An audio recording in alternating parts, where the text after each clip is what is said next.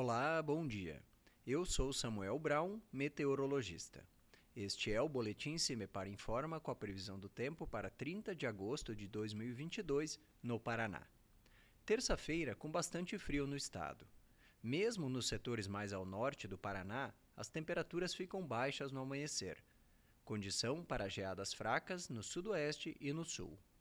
Ao longo do dia, o céu se mantém encoberto entre os Campos Gerais, região de Curitiba e as praias, com chuviscos ocasionais. Nesses setores, as temperaturas variam pouco durante o dia, com o vento aumentando a sensação de frio.